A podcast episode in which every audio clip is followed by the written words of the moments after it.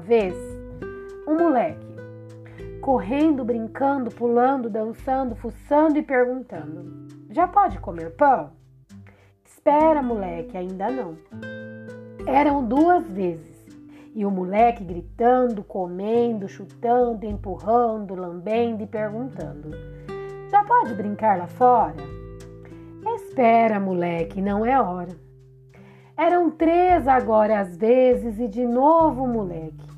Chorando, sorrindo, mancando, acordando, dormindo e perguntando: Já pode sair na rua? Espera, moleque, se aquieta, que a rua está toda deserta. E era de novo, de novo, de novo, e mais uma vez o moleque. Já entediado, cismado, estafado, duvidando, desanimando, esbravejando e esperando. E cansa. Moleque, descansa.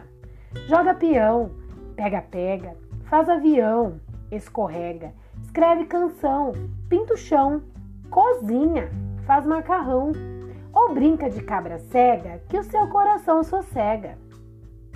Moleque, então aprende que se não dá para mudar o presente, a gente muda o que sente e sonha que tudo vai melhorar.